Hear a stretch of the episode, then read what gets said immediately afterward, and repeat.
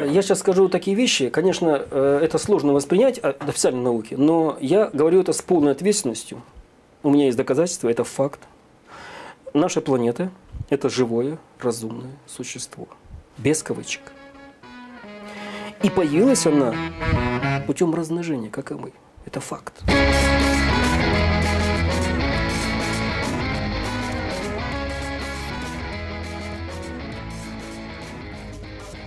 Всем привет! Это подкаст «Деньги, Джоули, Драконы». Здравствуйте. Здравствуйте, Никита. Здравствуйте, Алан. Мы сегодня будем с легкого смолтока. Модно говорить, смолток. Говорите по-русски, правильно. Как вы относитесь к... Небольшим разговорчикам. Вступительным. Да, о погоде. Знаете, как вот э, советуют, например, э, людям, которые работают, менеджерам, которые работают с клиентами, вы его встречаете, например, проводите куда-нибудь до переговорки, идете, и вот в лифте Вести едете. Вести себя вот естественно, да? Ну да, пообщайтесь. Ну, в смысле, с каменным лицом идти. Нет, это, это если вы были бы менеджером. Это я а раньше такой был диковатый. А сейчас нет. Сейчас. А сейчас что? А сейчас ты готов сказать, а, что за запонки, где покупал? Сейчас, сейчас, сейчас я легко могу выйти на беседу, да, и легко могу изобразить из себя экстраверта, ну, как мне кажется, по крайней мере, а потом э, вернуться домой, закрыть Страдать. дверь и упасть в обморок от перенасыщения, да, эмоциями. В кому впасть на неделю.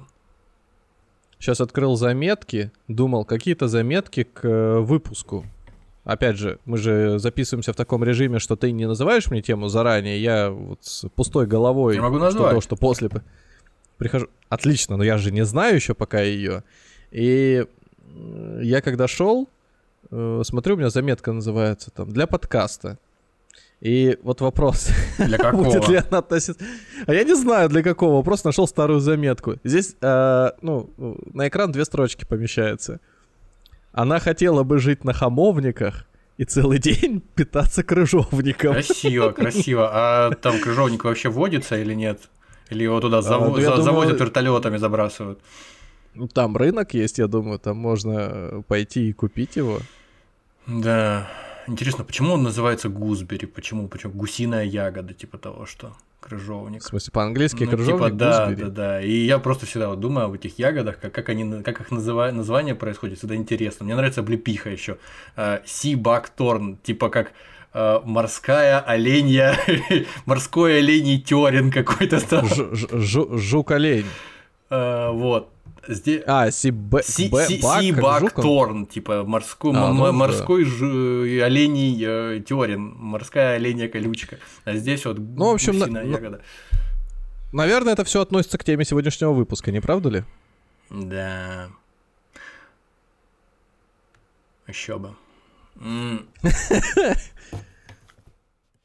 Значит, напоминает этот разговор э, кусок э, из начала фильма «Глянец» Кончаловского, где к главной героине, когда она едет со своим э, парнем Витьком по Ростову на Дону, подсаживается угу. этот Витек к ней, заехал там какие-то дела порешать, морду набить какому-то там э, чуваку и деньги с него собрать.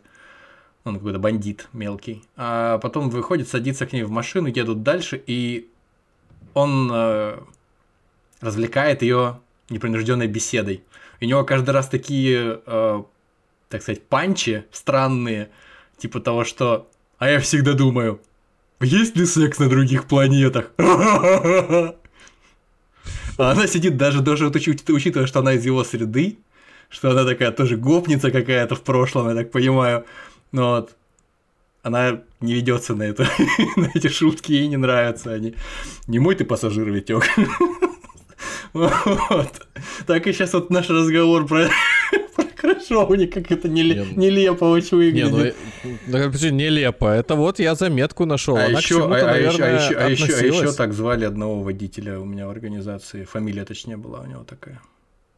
Просто без ов, без енка, без чук там. Крыжовник просто? Нет, нелепо. А, нелепо, боже Да. А я думал, крыжовник. Причем постепенно появилась династия этих водителей. У него там сыновья еще были нелепо младший, не, не, нелепо средний нелепо То есть получается, что исполнитель, которого зовут не Лето, вполне возможно, это просто его фамилия. Я бы этого не исключал. Угу. Я думал, это типа, зима Как, не лето. как бы, там как, как бы нелепо такое. это не звучало, вполне возможно, фамилия его Это от- нелепо. Мне кажется, налито достаточно. Это все связано с темой сегодняшнего выпуска? Или, Как всегда, может быть, чуть-чуть? Нет. А, Мы всегда в контексте ДДД, ну не всегда, э, чаще всего в контексте ДДД мы из трех наших ба- базовых таких магистральных тем рубрик затрагиваем две. Финансовую и массово-культурную, так сказать. Мгм. А третью часто обходим вниманием.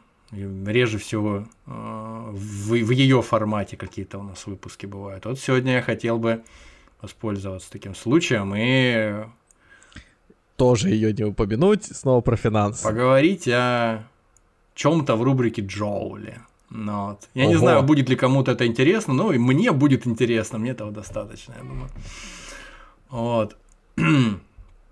Мы, когда раньше записывали уже какие-то выпуски про э, что-то, относящееся к Джоулям, мы очень часто обращали свой взгляд куда-то в небо и э, как будто бы мечтали о том, чтобы там, осваивать, терраформировать Марс, осваивать какие-то планеты ближнего дальнего космоса, э, строить вокруг Солнца огромную батарейку, сферу Дайсона. Не, не только, не только. Было еще и проще Да. вещи. Были у нас и паразиты, были Это понятно, это осьминоги. понятно, но они пока к делу не относятся. Я имею в виду, что много было такого, что имеет отношение к чему-то вовне нашей планеты. То есть э, к каким-то параллельным э, мирам, пара- параллельным вселенным.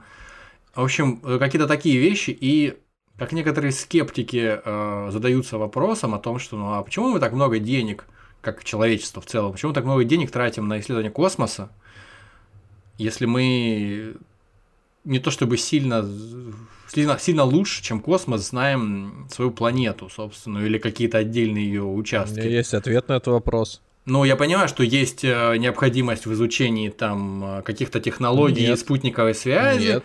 Для того, Нет, чтобы нет, нет. Вы использовать- сейчас говорите, вы сейчас говорите просто как облапошенный человек. Классический э, этот э, мамонт э, у тайного правительства.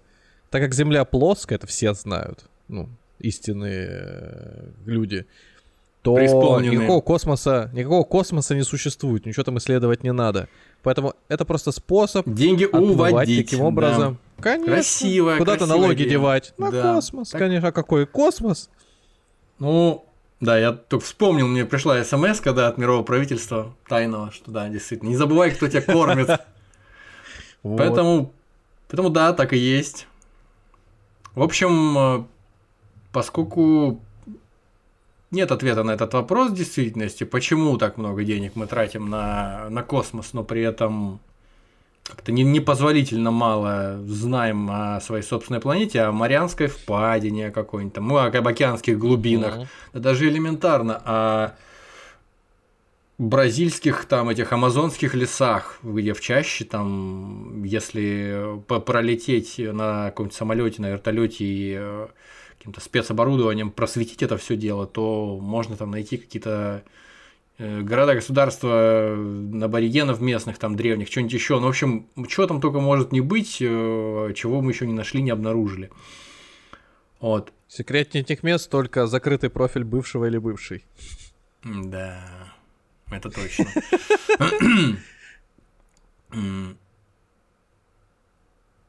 Но если, допустим, на глубину того же самого Мирового океана, куда-то в самую нижнюю точку, в Марианскую впадину, мы хотя бы как-то можем попасть, э, хотя там тоже не, райские условия, там, по-моему, до 1000 атмосфер э, на 10 на 11 километрах давление и температура там в лучшем случае 0 плюс 1. Однако мы хотя бы в батискафе каком-то можем спуститься и, если не сами пощупать, то ну, посмотреть на какую-то немногочисленную, не слишком разнообразную там, фауну, на какие-то пробы грунта какие-то взять можем. В общем, что-то можем делать.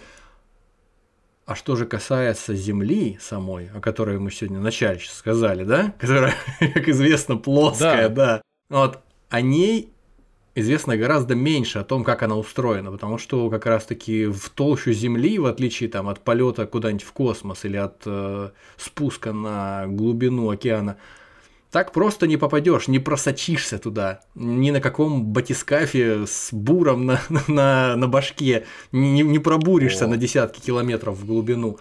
А с детства меня эта тема это, А это интересно, а это интересно и важно, потому что ну, исследовать, э, из чего состоит Земля, это как минимум для того, нужно для того, чтобы удовлетворить извечное человеческое любопытство в познании мира вокруг себя. Ну и, естественно, разведать какие-то полезные ископаемые. Ну и плюс к тому существуют же всякие замечательные истории, которые распространяются с появлением интернета все активнее. Обо всяком о том, что скважины перестают бурить там исследовательские, потому что там грешники начинают кричать из ада где-то там, как в этом самом. В, вот, в, я же это рассказывал. В этом, в, у Ларса фон Триера в фильме «Дом, который построил Джек», там, по-моему, в конце да, такая да, да какой есть. Ларс фон Триер? Я же рассказывал, у меня в детстве история это настолько отпечаталась в голове, бабушка говорила, что когда-то люди пробурились так глубоко, что услышали оттуда голоса мертвых. Да, что только там делали мертвые, непонятно в этой самой, в, в то, в толще толще земных пород. Ну, ну как, э, там ад находится, поэтому Понял, понял. Ну так вот, да, вот эти вот все истории чудесные, э, они только подтверждают, э, да, еще, естественно, история не о плоской земле, а о полой земле. Есть еще такая теория заговора о том, что все власти скрывают, на самом деле внутри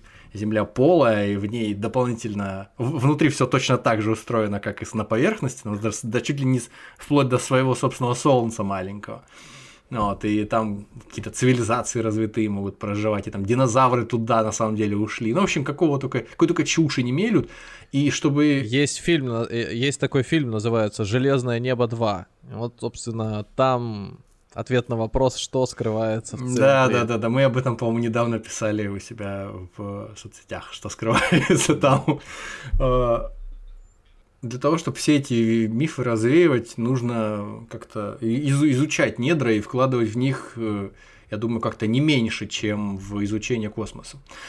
А, можно не разрушающим способом и недра изучать. Соответственно, для этого еще в конце 40-х, еще в прошлом веке было изобретено так называемое глубинное сейсмическое зондирование.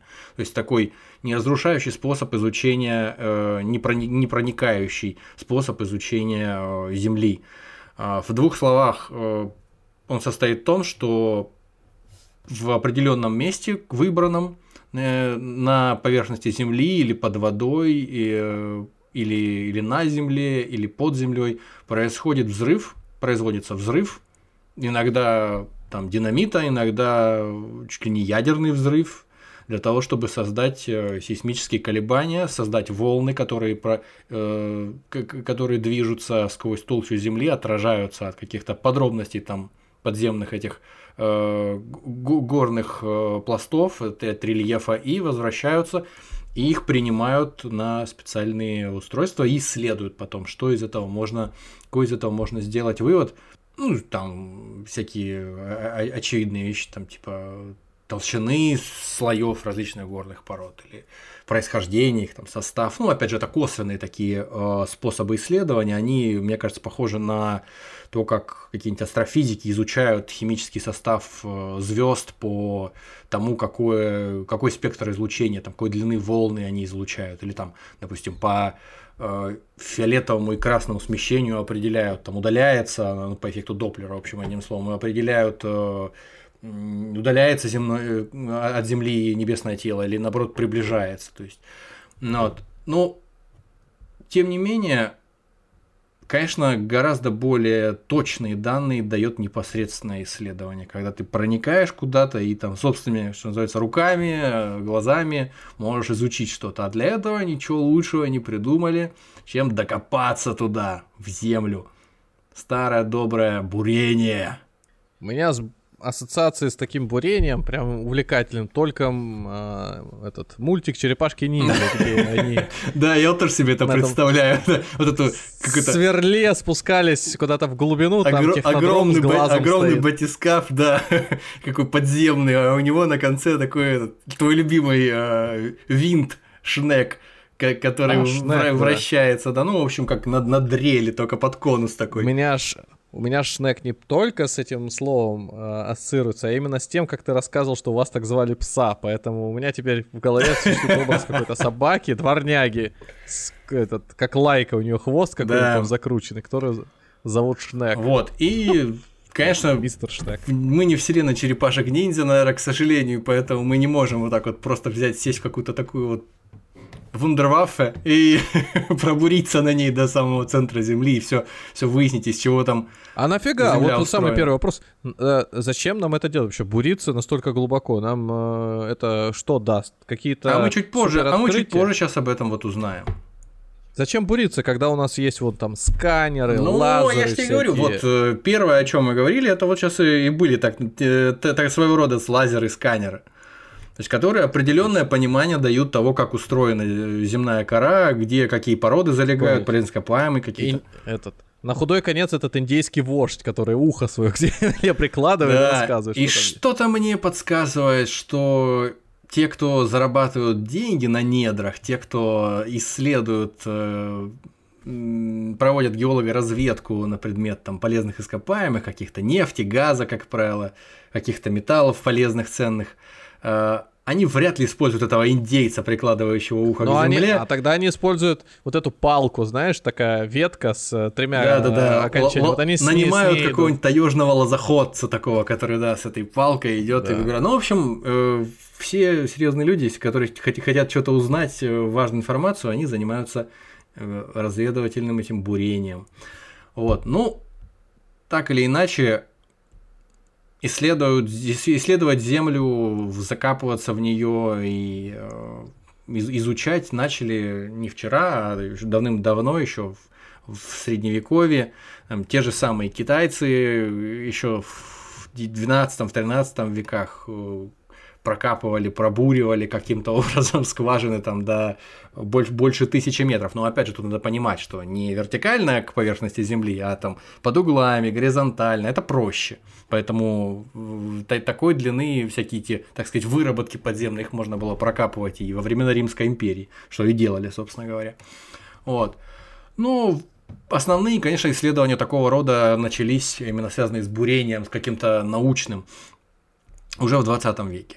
И причем уже в 30-х там начались э, буровые работы, которые позволяли на километры уже забуриваться. Там уже к 50-м доходили глубины этих буровых этих скважин до 3 до 7 километров.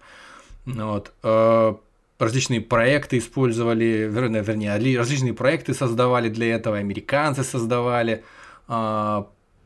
Проект для того, чтобы производить бурение не на Земле, а на каком-то шельфе океаническом, потому что э, есть э, такая точка зрения, что в океане именно толщина земной коры э, она меньше, чем на поверхности, и поэтому там проще добуриться до, до, до того места, где она кончается, грубо говоря.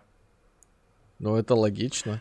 Ну, для меня это, например, нелогично совсем. Ну, вот возьми мячик ну, резиновый ну... и помни его в некоторых местах. Вот он у тебя где-то в каких-то местах, в некоторых местах помятый, а в некоторых, наоборот, выпирает. Но толщина ну, резины все равно это... остается той же самой. Хорошо, я по-другому на это смотрю. Есть э, э, этот. Знаешь, череп иногда у людей, когда там такая выемка вот. На том месте, где должен быть мозг где должны быть... Да, я знаю, вот. бывает. Ну, вот, и, как говорится, бурить до центра в поисках мозга уже становится не так э, много. Гораздо проще, чем начинать это от какой-нибудь затылочной части или слобной. Ну, так или, так или иначе, э, предположение, как я понимаю, верное. То есть, действительно, толщина э, земной коры под водой, она меньше, чем на поверхности. Поэтому пытались бурить там еще в середине, в конце 50-х. Но все эти э, истории, они недолго живущие, они упирались в проблемы, связанные с финансированием или с усложнением условий бурения, и поэтому далеко не, не, не добуривались особенно. Вот в 85-м э, была такая программа океанского бурения, э, собственно говоря, американского, у берегов э, Коста-Рики. Э, там вот прям 2 километра пробурили в океанском дне. И там всякие, конечно, э, интересные последствия это имело. Много интересного узнали о том, как земная кора там устроена. Вот, но в основном бурить на, на воде стоя, там на каком-то корабле, если это не закрепленная какая-то вышка, как буровая платформа, например, это сложно, потому что тебе же нужно вертикально забуриваться в поверхность э, океанического дна, а у тебя постоянно волнами уносит от корабль туда-сюда. В общем, это сложнее. Вот. И са- самое главное, конечно, финансирование, которое, с, с которым проблемы.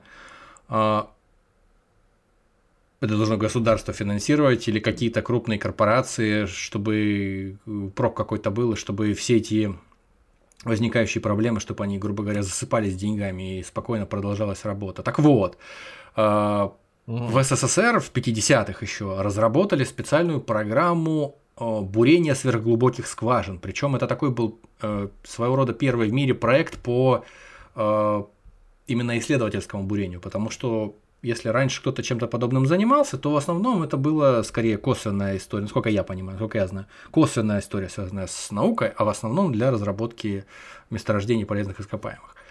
Ну вот. А вот эта программа в СССР, она была направлена в первую, в главную очередь э, именно на научные какие-то исследования, на достижение результатов, э, которые позволят вы, выяснить, как устроена земная кора. Ну вот. И с того момента, как началась эта программа и до распада Советского Союза, там лет за 40, грубо говоря, была, было пробурено по всему СССР, там за Уралом, в Азербайджане, в Узбекистане, в европейской части России, больше 10 скважин, в среднем там от 5 до 7 километров глубиной. Вот. Э, мне кажется, нужно в двух словах э, пройтись по тому, о чем мы говорим. То есть принципиально, потому что ну, я сомневаюсь, что многие сталкивались э, с этими а вещами. Явление, что такое бурение? С бурением, да, за пределами, там, не знаю, дрели, которой ну, ты дырку в стене просверливаешь, грубо говоря. Не, ну ты что, есть еще более серьезные вещи. Э, зимой на речку выходишь или, и прорубь. Или да, или в проруби каким-то тоже шнеком своего рода продырявливаешь отверстие под, под рыбалку, да, это правда. Ну, то есть ты представляешь, есть такое сверло, э, по краям которого, значит, лесенка, э, вот поднимающая да, землю Да, и 5 километров ты так буришь, собственно говоря. 5 километров, да. этот шнек. Я себе так представляю. Так и есть. Не, ну я могу себе представить еще, как этот, э, взрывами все это прокладываешь, кидаешь туда взрывчатку, взорвалось, еще взрывчатку, взорвалось. Да, и, в, конце, и в конце концов э, отверстие диаметром 100 километров. Это на города проваливается. Нет, она же, потому что там есть радиус. Конечно, но настолько направлено все это взрывается, что сохраняется диаметр. Но ты Значит, хорошо, ты сначала взрывчатка, потом сверху конус, и оно бах и вниз. Красиво. ну, вот. Что ж. Нет, да? А, хорошо, кислоту льют, кап, тоже, кап, тоже, кап, тоже, тоже хорошо. Да.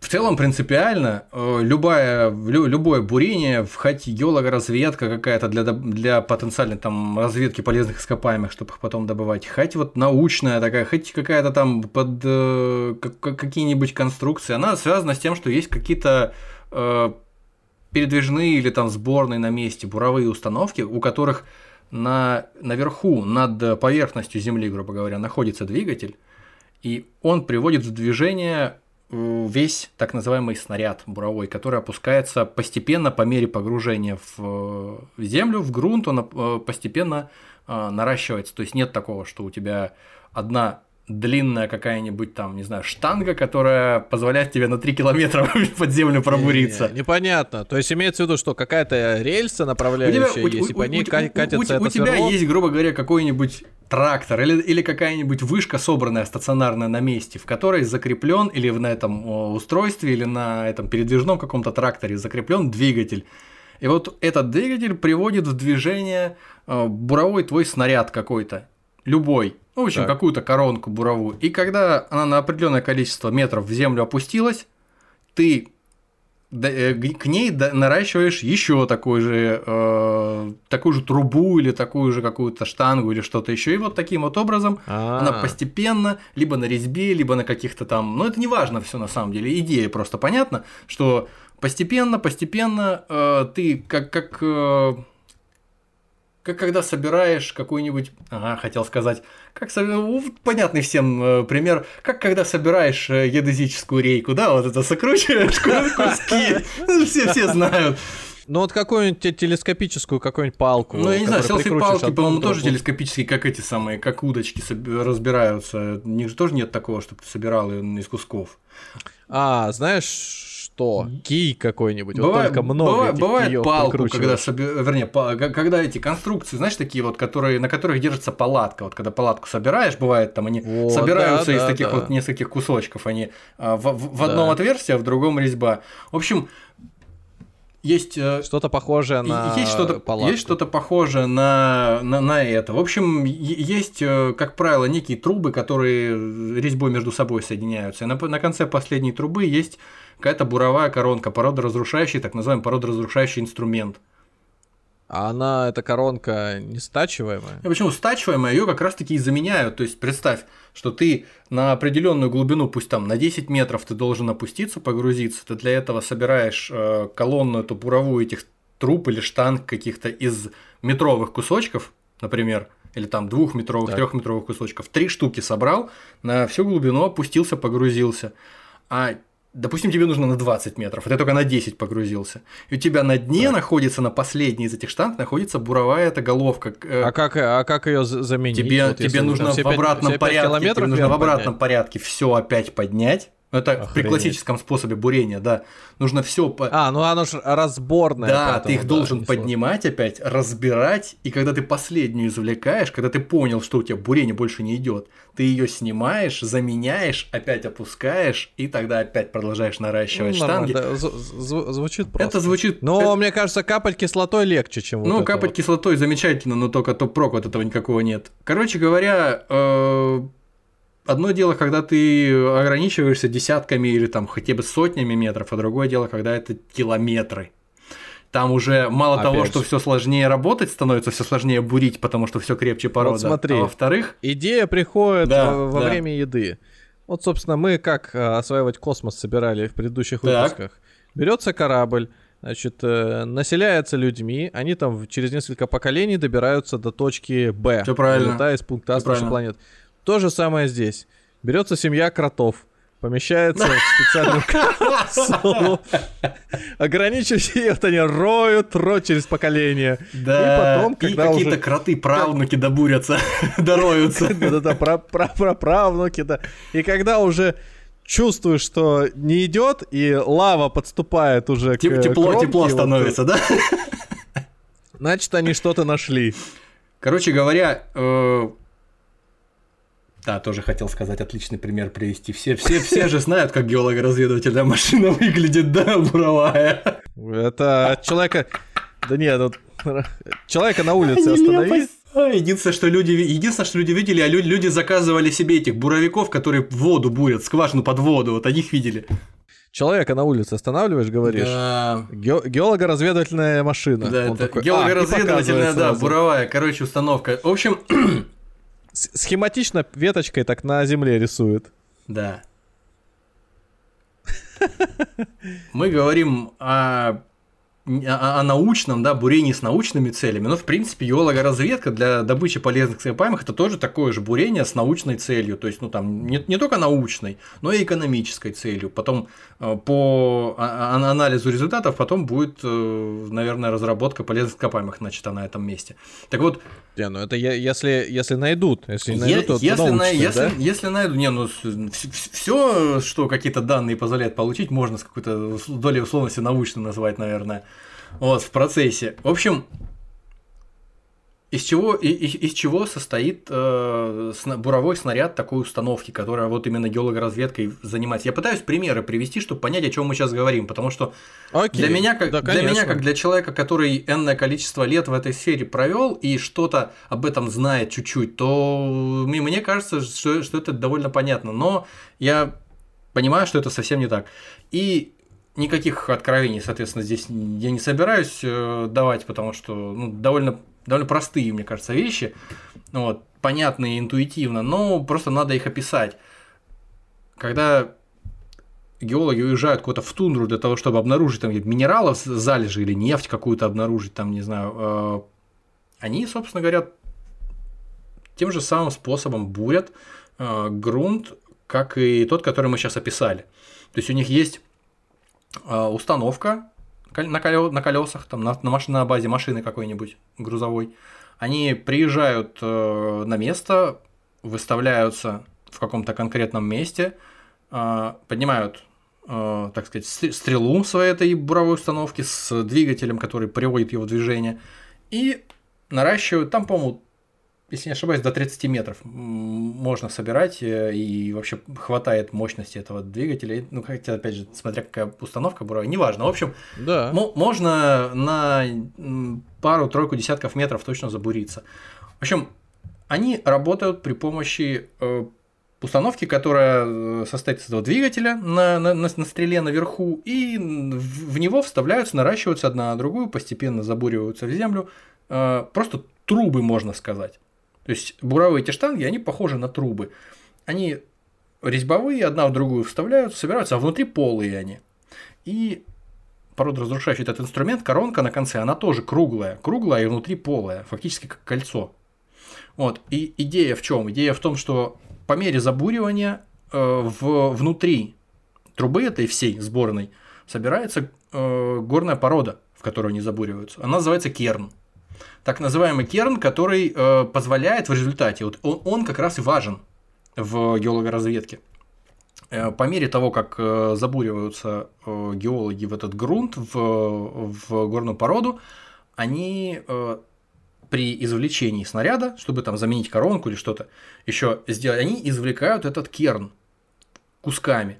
Он напоминает такие цилиндры, фактически, цилиндры, которые выглядят как слоеный пирог. Я сейчас э, предлагаю в Телеграме посмотреть, как это выглядит, чтобы голословным не быть.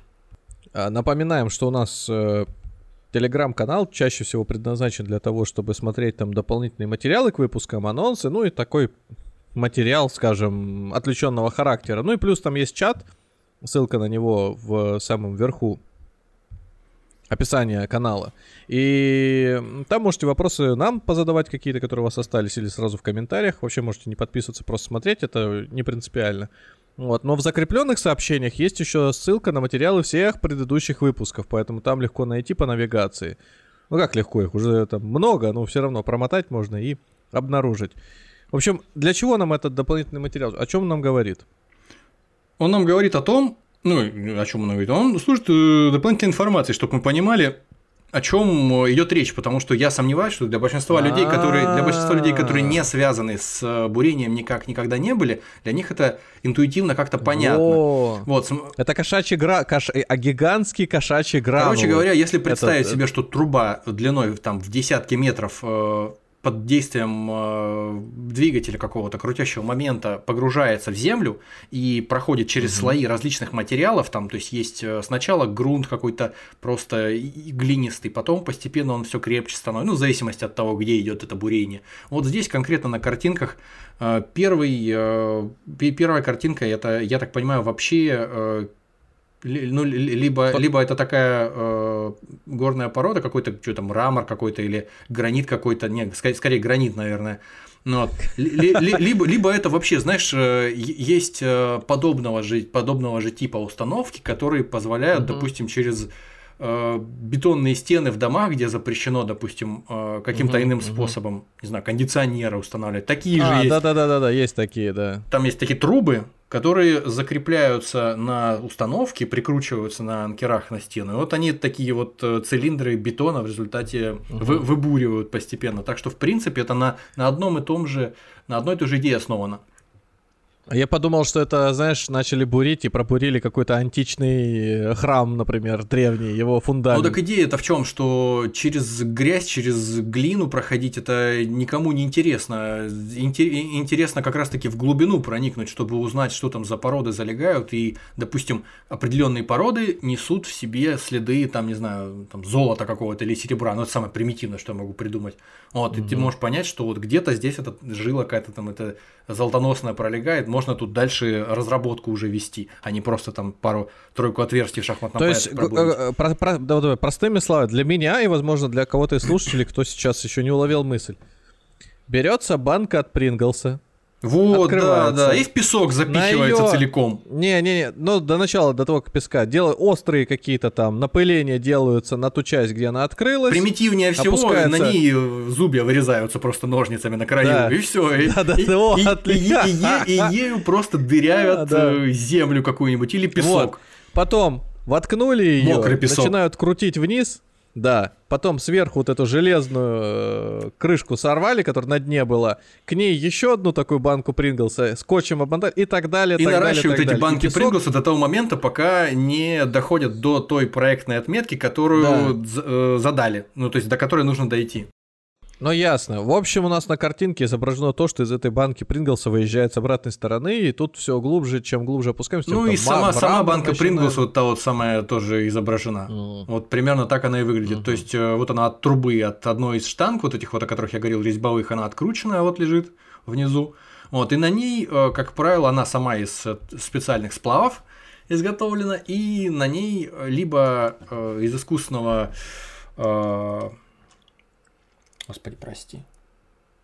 Из искусственных алмазов, алмазов да, либо э, из каких-то крепких минералов или из каких-то из, из металлов специфических. В общем, одним словом, э, гораздо более прочные, чем э, сам материал этой трубы.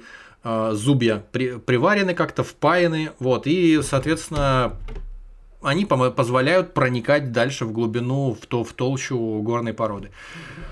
Вот, если так просто для информации, если бурение ведется не для того, чтобы достигнуть как, таких каких-то от, открытий научных и добыть этот э, керн, предположим, исследовать его потом, э, или там, допустим, на, на, научные какие-то исследования, которые не связаны с забором грунта, там исследования, может быть, э, радиационного фона на каких-то глубинах или еще какая, в общем, э, что-то связанное с э, применением оборудования, но не с исследованием грунта, то применяют не вот такие вот э, коронки, будем их называть, а применяют там немножко другой буровой снаряд, другое буровое оборудование. Оно выглядит более замысловато, оно скорее как такая куча скрепленных на, на, одной какой-то базе зубчатых конусов, которые одновременно в разных направлениях вертятся. Я не знаю, доходчиво, а, доходчиво я видел, это машина. Это называется шарочечное которая... долото. Вот такое вот Ой, ну это... устройство. Короче, как метро бурят, по-моему, такая же штука. Ну, в принципе, там одна и та же идея, что и у этих машин, которые там проходку в Блин, ну метро ну но вот эти выглядят прям кру- круто. Ну, конечно, это, это вот... прям э, вызывает впечатление, впечатление какое-то такое. Интерес вызывает. Вот, собственно, одна из картинок это как раз сама машина, на которой установлено это шарошечное долото. То есть еще до того, как туда на вот эту вот первую трубу будет что-то наращиваться, какая-то Э, какая-то штанга. Это вот самое начало. А вверху там этот, Не знаю. а вверху как раз двигатели вот э, установлены, которые приводят в движение всю эту колонну. Чем-то напоминает пасть этого червя из дюны. Ну да, похоже на это немножко, действительно. Точно так же, да, чтобы принцип, принцип до конца рассказать, ведь не всегда э, грунты не всегда одинаково плотные для того, чтобы можно было спокойно добуриваться до определенной глубины, потом извлекать э, всю колонну штанг, менять эту буровую коронку, потом опять опускаться. Каждый раз бывает так, что каждый раз, когда ты опускаешься, это чаще всего так и бывает, если ты не через сплошной слой какого-нибудь базальта или какого-нибудь, не знаю, гранита буришь, который создает как, э, как кусок э, стекла, просто создает аккуратную, ровную э, скважину какую-то с, с гладкими краями. Как правило, так не бывает, и все это дело может обваливаться. И в результате вместо такого сферической скважины в вакууме, как все представляют, наверное, да, когда ты вот буришь до каких-то там километров, все это выглядит как цилиндр внутри. То есть пустой цилиндр такой mm. остается, скважина красивая. На самом деле так редко когда бывает, потому что слоями располагаются горные породы, они разные, они разной плотности, они по-разному друг к другу э, расположены, поэтому и буровой снаряд в сторону уходит. Ну, представь, вот ты через песок э, пытаешься запихнуть палку какую-то в землю, а в результате натыкаешься на камень, и у тебя нас камня соскальзывает и уходит в сторону. А камень mm-hmm. большой и широкий там на метр глубины, если ты не раскопаешь и не достанешь этот камень, то как бы ты ни совал эту палку в, рядом с этим местом, у тебя она все равно будет в сторону уходить. И вот так происходит. А это не может быть такое, что буришь, буришь, и в итоге там выезжаешь где в соседнем огороде. Да, да. У меня однажды была история, что я не хотел бы в байки сильно вдаваться, но вот одну расскажу. Была история такая, что буровая установка, которая работала со штангами, ну то есть э, с винтовыми такими штангами, наращивающимися одна на другую, вот, э, анкера так называемые, вот, и а, а, она забуривалась на высоте, наверное, метров на 15 ниже э, уровня дороги, забуривалась под углом вниз. То есть она мало того, что ниже дороги метров на 15, так она еще и под углом вниз забуривалась под 45 градусов. Соответственно, вся скважина должна была, ну то есть вся, вся эта э, последовательность этих анкеров, этих штанг, она должна была уйти еще ниже в глубину. А через какое-то время, через какие-то часы я поднялся вверх в сторону дороги, неважно там по какому-то делу, и какое-то время спустя а, а там было то ли 35, то ли 40 метров длиной эта скважина должна была быть. Ну, в результате там это сваю мы эту э, бурили из этих анкеров. Вот. А там как этот белый, белый медведь из снега вылазит. Bonjour! Из, из-под земли, да, выходит, сначала начинает дрожать, я прям как в фильме, я просто один раз это было, и э, смешно вспомнить. Начинает сначала дрожать земля, потом начинает из нее потихоньку бить буровой раствор, вытекать, а потом вот так оп, и показывается эта коронка наружу. То есть получается, а, она мало того, что это а, последовательность этих штанг гибких, она мало того, что ушла от, проектной, э, от проектного направления вниз, она не вниз пошла, вверх, так она, она еще по по параболе фактически, получается, вверх ушла. Ну, как э, рыболов, рыболовный крючок изогнулась и вернулась да, назад. Да, да, да. Все это произошло, скорее всего, потому что там попался пласт такой э, породы горной, через который никоим образом вот та установка буровая и тот снаряд, которым мы пользовались, пробуриться не мог бы. И поэтому он просто ушел по свободному какому-то направлению, по пути на меньшее сопротивление. Так работает грубо говоря, и у больших, и у маленьких, и в детском садике, и у взрослых дядь. То есть, э, и когда бурят на метры, и на десятки метров, и на километры, точно так же всегда происходит. И поэтому это создает всегда проблемы, если тебе нужно достичь определенной отметки этой определенного, как говорят, бурения забоя именно, ну то есть низ, до которого ты, нижней точки, до которой ты должен mm-hmm. добуриться. У меня в детстве было не так. У меня лопаточкой копаешь, копаешь, упираешься в какой-то камень, копаешь в другом месте. Все. Вот просто. Но если да, но если здесь в нашем случае у нас просто выбора другого не было, и у, у, у нас и, и, иначе эту работу было никак не сделать, то у каких-нибудь ученых, которые занимаются именно исследовательским, научным бурением, у них выхода нет, они должны идти не под углами куда-то в сторону, они не могут себе этого позволить, они для того, чтобы узнать, как устроена горная порода, они должны стараться соблюдать хотя бы в какой-то степени направление, вертикальное. Я же правильно понимаю, вот эти детали, которые вы нам рассказываете, они нужны для того, чтобы общую картинку представить, что само бурение это не просто так воткнул сверло какое-то, и вот тебе результат. Абсолютно, а еще абсолютно. Описать, описать, насколько это непредсказуемый, Я хочу, сложный э, учит- учитывая, что на моем уровне, на котором я работал несколько лет, э, это можно описать, и это хотя и достаточно дорого, и хотя достаточно трудозатратно, и при, получалось, случалось много всяких неприятностей, которые нужно было преодолевать, связанных с тем, о чем я рассказываю. Но когда мы будем сейчас говорить о более серьезных вещах, о более серьезном бурении, я просто уже не буду это повторять все. Это просто надо будет умножать на десятки и на сотни сразу. Сложность, трудозатратность, дороговизну всего этого процесса. Вот, чтобы было понятно, насколько это... Ну давай, чтобы вот как-то люди поняли, насколько э, ты бурил самые глубокие скважины. Ну, о том и речь, что не глубоко, там десятки метров, 20-30 метров это, э, это максимум. И это сопряжено было с большими сложностями порой.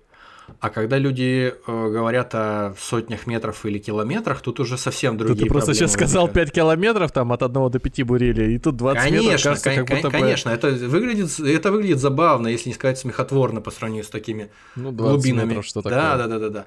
А э, представь себе вот то, о чем сейчас будем говорить. Так вот, А сколько вот на народу, просто тоже для масштаба, трудится вот для того, чтобы промери... пробурить скважину 20 метров? нет, ну, в, в основном э, там 3-4 человека, но учитывая тех, кто к ним приезжает, подвозит им необходимое оборудование, все дела, там, ну, наверное, для того, чтобы обустроить там какую-то одну. И мы, мы же, видишь, занимались, я, я занимался не э, исследовательским, не научным бурением, не, не какой-то даже не геологоразведкой, а и- именно да, в пром- промышленно бурили для того, чтобы сваи в этих скважинах обустраивать, для того, чтобы на них фундаменты строить, а не для того, чтобы э, какую-то геологоразведку проводить. Так что, ну, смысл в том, что хоть сами установки эти, хоть расходный материал. То есть, чем глубже ты забуриваешься, тем дороже это стоит, потому что износ повышается, износ а, Мгм. рабочих этих штанг, износ и регулярность замены буровых этих коронок,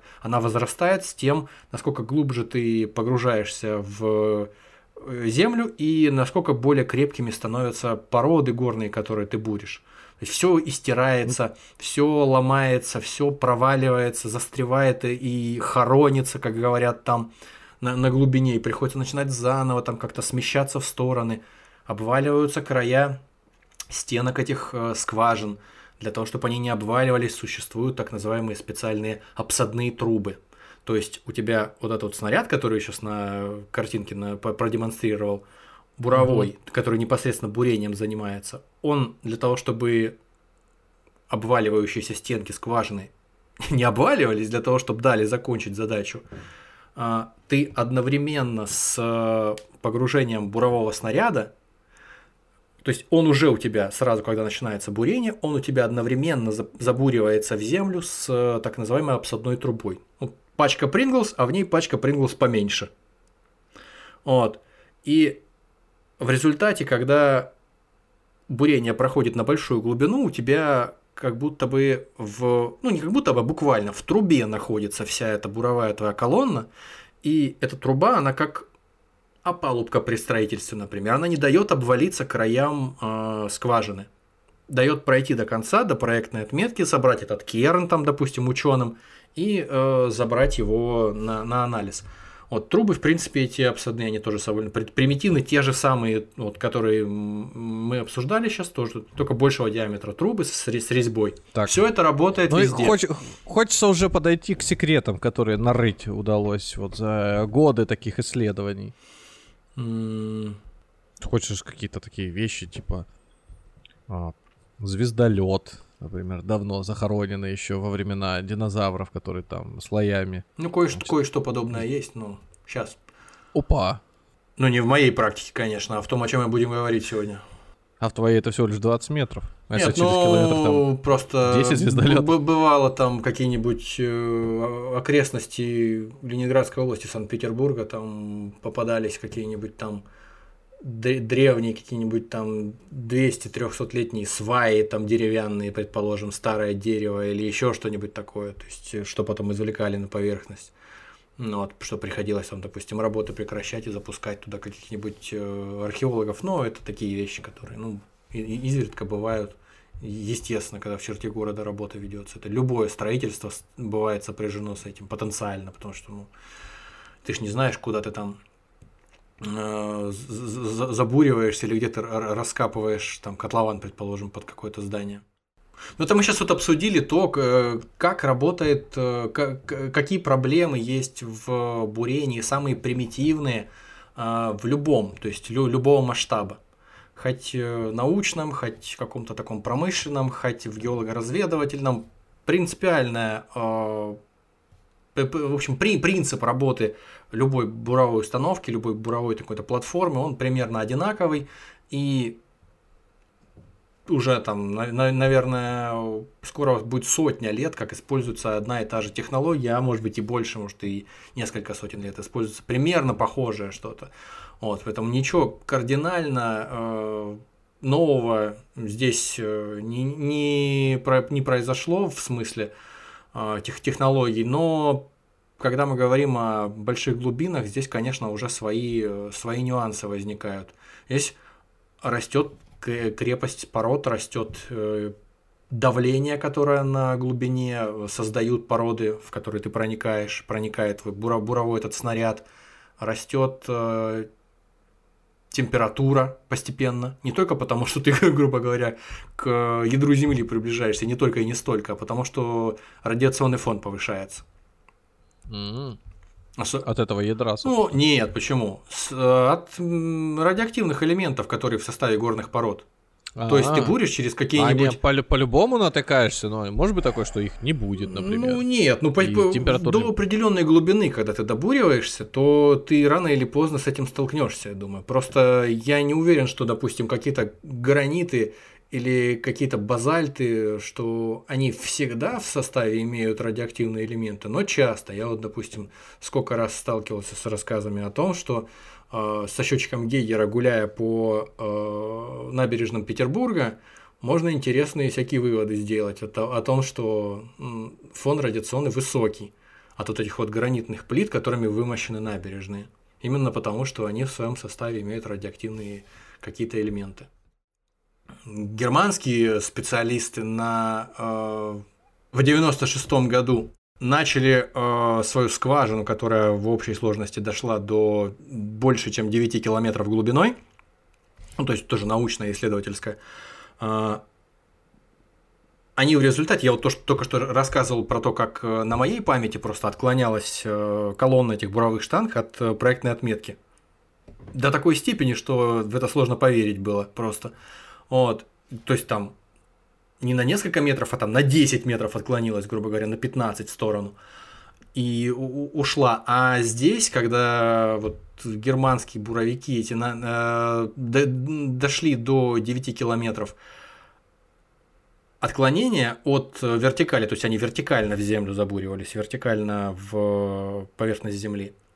Отклонение в конце уже на 9 километрах составило 300 метров от отметки. То есть вот как бы начинаешь ты, ну все равно, ты подумай, не ну, 10, да, а 300 да, да. метров.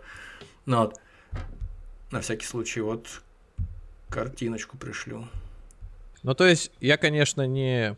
Здесь в, в разрез наглядно ге... это видно. С геометрией у меня не очень, но если этот наклон э, продолжить, э, ну, как бы продлевать, то теоретически из Германии где-нибудь там в Уганде. Да, да, да, приблизительно. Вот здесь так это и выглядит. То есть чуть где-то 7,5 километров они да прошли, а потом дальше уже просто начался сущий кошмар. Слушай, так вот эта шутка в мультиках, когда бывает э, какой-нибудь персонаж бурит в землю и вылазит где-нибудь в Китае, она не лишена смысла. Ну, в том смысле, есть, о котором э... я сейчас говорю, да, наверное, ну, в, да, в да, этом да. что-то есть. Ну, если у тебя... То есть, если ты даже ошибся, бу, этот, бу, копать начал где-нибудь, например... Ну, сквозь ядро земли там, ты не пробуришь, естественно, или сквозь магму, но если ну, ты это уйдешь в сторонку, да, да, да, то, да, в принципе, да. ты где-нибудь во Владивостоке выкатишься, да, да. Вот. А, а, вот картиночка, как они, ну, видно, что у них какое-то искажение на а что это, километре на седьмом. Ну, семь с половиной где-то километров, да, и там уже уход произошел от проектной отметки просто уже там на 300 метров. И это распространенная история. Так это рептилоиды увидели, что к ним бурятся. Да, да, да, да, сделали, сделали какой-то ход свой. Шаг, шаг как вперед. стрелку на этот э, на железных дороге просто взяли, перевели и все, и она поехала куда-то в сторону. Ну а здесь пере, пере, пере, переходим все-таки от частных случаев уже к каким-то более серьезным. Вот мы сейчас только что про э, германскую эту э, скважину 9-километровую Оберпфальц. Она, значит, в 96 году была пробурена, а еще в 70-том конкретно, было начато бурение, наверное, много кому известной, хотя бы на слуху находящейся Кольской скважины, сфероглубокой. На Кольском полуострове начали ее бурить, потому что э, как раз-таки то, о чем я хотел рассказать, но ты меня прервал. Да. Э, место выбранное не случайно было, потому что самое удачное место для того, чтобы самое удачное место для того, чтобы вот такое сверхглубокое исследовательское научное бурение проводить, э, это место на Земле, где осадочные породы либо вообще отсутствуют, либо они очень тонкие, и сразу начинаются те, ради, чего, ради которых мы начинаем бурение, то есть более древние. Осадочные породы – это э, какие-нибудь известняки, например, какие-нибудь там э, глинистые породы, которые легко разрушаются, грубо говоря, там, не знаю, в руках, грубо говоря, легко, легко крошатся. Они самые молодые. Они относительно недавно в геологическом смысле образовались. А... Угу. И они буквально осадочными называются, потому что они осаждались там, допустим, где-то в руслах рек. Ну, всем какие-то организмы э, жизнедеятельности, организм какие-то шла, и их э, там трупы, их там продукты жизнедеятельности, они осаждались, и в результате получился этот известняк, там что-то такое. Ну, вот. А более древние породы, которые, некоторые из которых ровесники Земли вообще, то есть по 3 миллиарда, по 3,5 миллиарда э, лет этим породам, самой Земле 4,5 миллиарда на всякий случай, это как раз-таки уже чаще магматические горные породы. Ну, тут из названия понятно, да, как они образовались. Угу. То есть это камень, который переплавлен многократно и превращен фактически, ну, как стекло расплавленное. Ну и то фактически это не то, что мы добурились до, скажем, первого облика планеты, да, а это то, что из недр как это, раз поднималось, это, это расплывалось да, и, да, да, и слой да. образовывало. Ага, это, то есть, э, вещества, которые, то есть, э, породы, которые когда-то в свое время были на поверхности, Слушай, они а вот, а вот такой... Подожди, Дурацкий вопрос, но, возможно, не только у меня возник. Значит, если по тем самым, э, значит, вот этот магматический вот эти пла пласт один за другим вот существуют, почему бы не начать бурить, может быть, это слишком, через вулкан?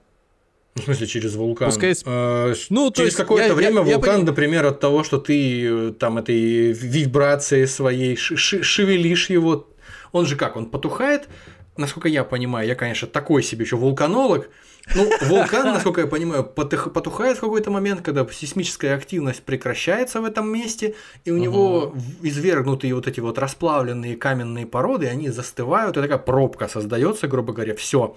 Отсюда больше магма не извергается. А если ты начнешь беспокоить, грубо говоря, в этом месте опасном э, горную породу, опять какие-то трещины пойдут, то может извержение опять начаться. Ты просто сможешь спровоцировать своими этими действиями опять извержение. Ну, я вряд ли успеешь тому, убрать. Что, э, не проще ли, ну, я, конечно, понимаю всю, может быть, абсурдность или там сложность ситуации, что надо справиться с этой температурой, но фактически вот тебе более податливая, что ли, э, порода, по которой ты можешь Вот, я тебе объясняю. Вот как раз мы сейчас говорим о Кольской сверхглубокой, которая э, вообще до сих пор остается самой глубокой из пробуренных э, человечеством скважин. То есть э, самая глубокая из всех скважин, которые были пробурены э, в любой вообще стране за все время э, этих исследований. 12 э, с небольшим километров глубиной она была пробурена. Ее бурили 20 лет. С 70 с 1970 по 1990 вот, там по-моему, до основной отметки, там до 12 километров, дошли еще даже в 83-м или 85-м, а потом уже там, то есть, э, с небольшими перерывами из-за того, что бесконечные поломки были, бесконечные там а, остановки работы, ремонты, 12 э, километров 262 метра, если быть точным. А, собственно, я начал говорить, почему именно там, а, именно э, Кольском полуострове начали бурить. Потому что вот эти вот осадочные породы, молодые, которые никого не интересуют из исследователей, из ученых, их там как раз-таки нет. И там сразу начинаются вот эти древние магматические породы трех миллиардов лет э, возрастом. Вот поэтому именно там было удобнее всего, начинать ну, удобнее в смысле э, изучаемого какого-то э, материала, начинать работать. Это как э, там, допустим, археологи или палеонтологи, которые определенную э, живность какую-то хотят найти определенного периода, они должны найти осадочные породы этого периода геологического и найти, где они выходят на поверхность. Вот, точно так же и здесь для своей собственной цели э, другие ученые, которые исследуют земную кору, они, кору, они значит, находят определенные породы и в них как раз-таки начинают и забуриваться. Вот я сейчас, я вот сейчас вот затаился, а у меня картинка попалась на глаза, сравнение глубины Кольской скважины и Марианской впадины. Так вот, Кольскую пробурили глубже, чем Ну да, Марианская впадина не доходит до 11 километров, по-моему, чуть-чуть там, а угу. Кольская больше 12, да. Ну так давайте, что нашли? Любопытно же. Подождите, не спешите. Да блин, ну, ну интрига просто уже невозможно. Тут час почти разговариваем о том, что такое бурение, и все же хочется секретики, секреты. Хоть что-нибудь Понимаем, понимаем, да, сейчас, сейчас, сейчас будут секреты. Про армян в нарды на дне. Да, да, да, да, отлично, отличная шутка. Собственно говоря, вот Кольская сфера глубокая, как э, ее верхушечка выглядит сейчас. Заглушкой такой закрученная с надписью, означающей глубину пробуренную. То есть э, это выглядит как выступающий из земли люк, по периметру закрученный, круглый, по периметру закрученный болтами с гайками и заваренный сверху еще сваркой. Вот, и на нем, на этой крышке, есть, написано 12 километров 262 метра. То есть это, в принципе, диаметр этой самой... Э, Не диаметр, глубина. Глуб... Нет, я имею в виду крышка вот эта вот. Ну, не обязательно. Там что, плю, закопали, ну, что ли? плюс плюс минус, да, такой, ну я. А, то есть ее выкопали, а потом закопали назад все? Ну ее вы ее выбурили, а потом угу. остановили работы просто. Советский Союз а, распался, я... деньги кончились. А, ну то есть получается это, это, это, диаметр того самого бурильного аппарата. Браво, да. Э, проектная угу. отметка там планировалась, по-моему, вообще 15 километров изначально. Но до, до проекта дойти не смогли в силу прекращения финансирования и самого Союза Советских Социалистических Республик, да. А в прекрасной России 90-х годов было не до астрономических трат на, на бурение. Научное, причем бурение, не для добычи нефти, не для разведки нефти. Вот. Это фантастический совершенно проект э, для того, чтобы просто понять, почему, мы, по-моему, уже говорили в начале о том, что это подобного рода бурение, оно сопоставимо с полетом в космос по трудозатратности, по э, стоимости, по силам, приложенным к исследованиям там, для для исследования э, результатов э, добытого этого керна, например. Там целая научно-исследовательская, целый научно-исследовательский институт фактически создали для того, чтобы э, руководить этим делом, руководить исследованиями. Бурением Кольской скважины, Кольской сверхглубокой, в лучшие годы управлял лично министр геологии СССР конкретно курировал лично mm-hmm. эту, эту работу. Она была небывалой в мировой истории. Приезжали делегации из-за границы, на выставках на всяких показывали выбуренные эти керны из, э, из скважины, исследования. А они знали, что они ищут, или они просто вот нет, ну в смысле... Начали бурить, их уже не остановить. Знали. А, знать знали. Глубинное сейсмическое это зондирование, о котором мы вначале говорили, оно было предсказанием таким а, небольшим, то есть таким тизером, что мы можем там найти. То есть, когда э, у тебя представление какое-то есть, ты его либо подтвердишь, либо опровергнешь. Там, то есть, как породы залегают, на каких глубинах, какого там mm-hmm. происхождения эти породы, какие минералы могут там попасться. Ну, вот. То есть фактически они проверяли то, что написано в учебнике. По Нет, но ну, другим методом, другим методом исследовали э, этот участок. недр земных. И это нужно было подтвердить либо опровергнуть, потому что э, способ э, неразрушающего этого исследования, он косвенный такой и не вполне точный, потому что большинство скважин, которые по программе этих сверхглубоких скважин бурили, они как раз таки опровергали предварительные данные, теоретические. То есть э, не, не, не очень надежный способ. Это сейсмическое исследование. Вот.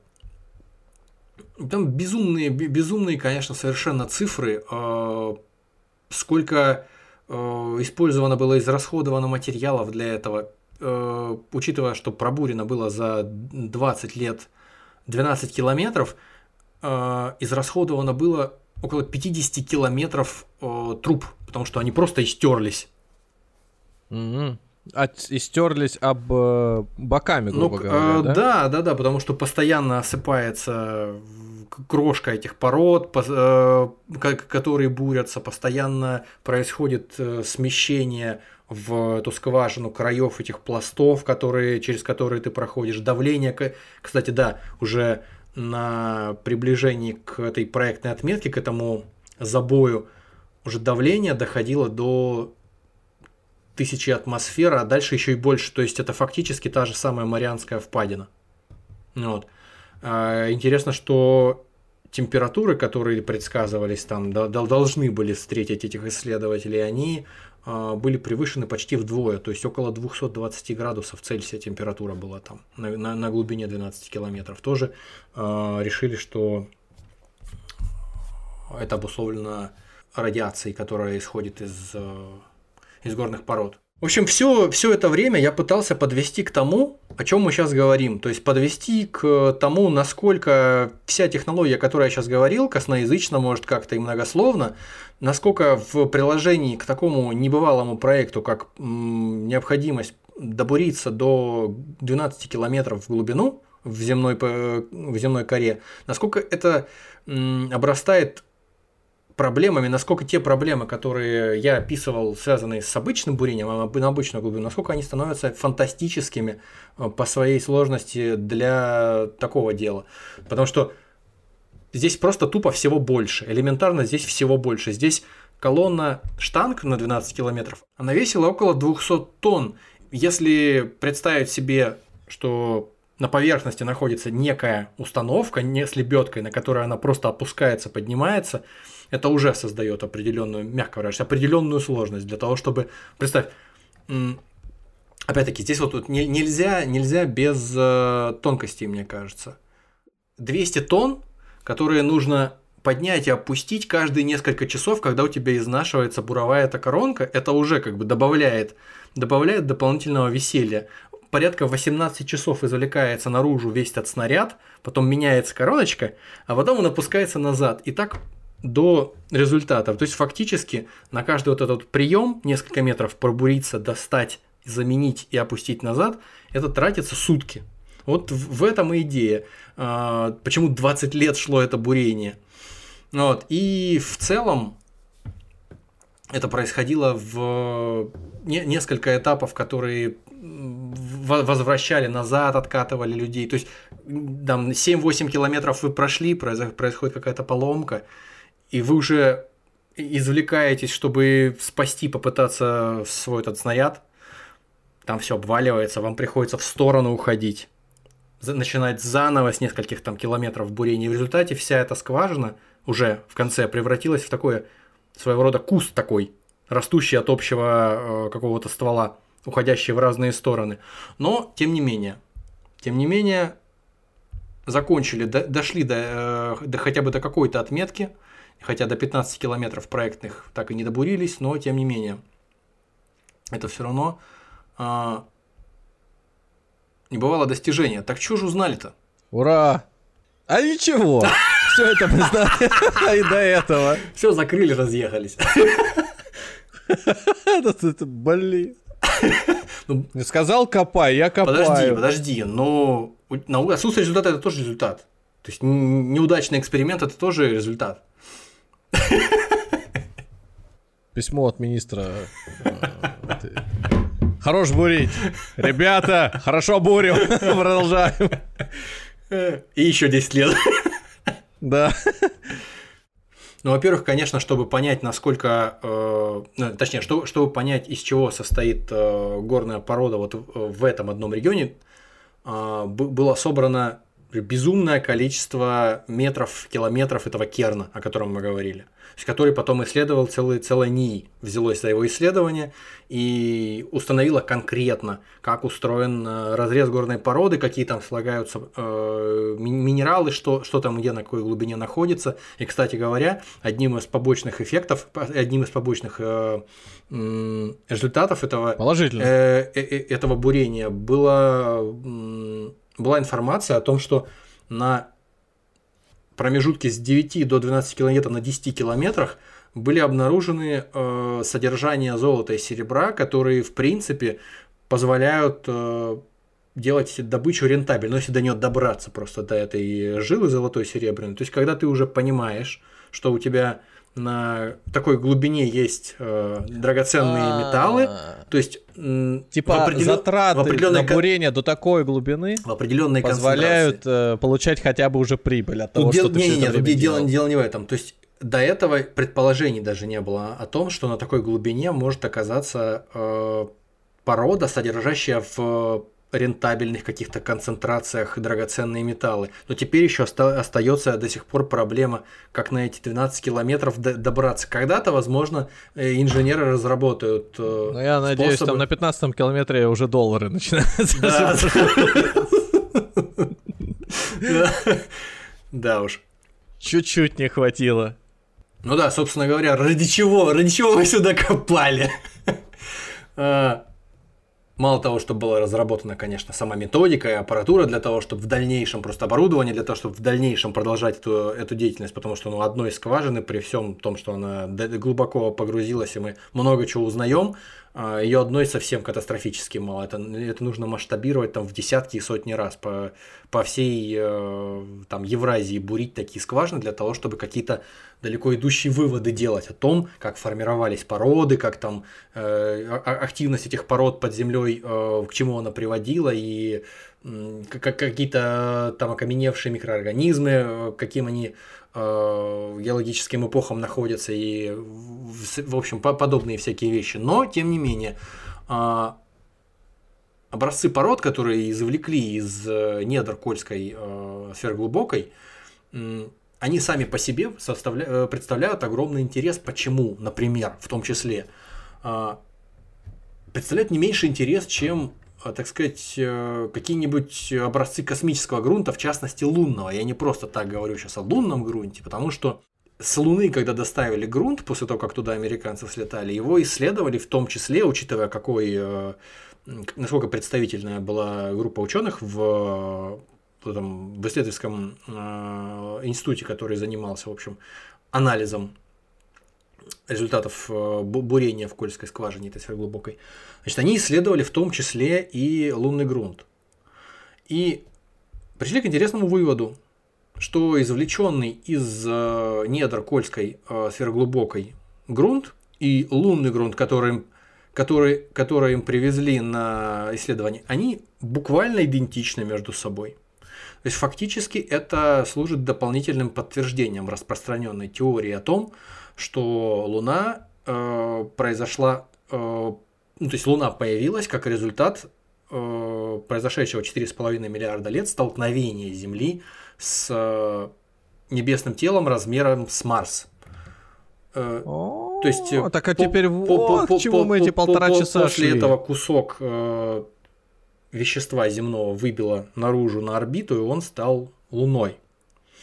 Вот. А не может быть такого, что небесные тела просто так устроены, что в какой-то момент именно этот кусок, он будет что здесь, что на Марсе, ну, примерно одинаково состоять. Это какой-то, э, я думаю, это такой какой-то э, рулеткой попахивает, чтобы прям вот четко в любом произвольном месте на Луне взяли грунт и в любом произвольном месте на Земле, ну буквально так и есть, в любом произвольном месте на Земле пробурили и бам, бинго!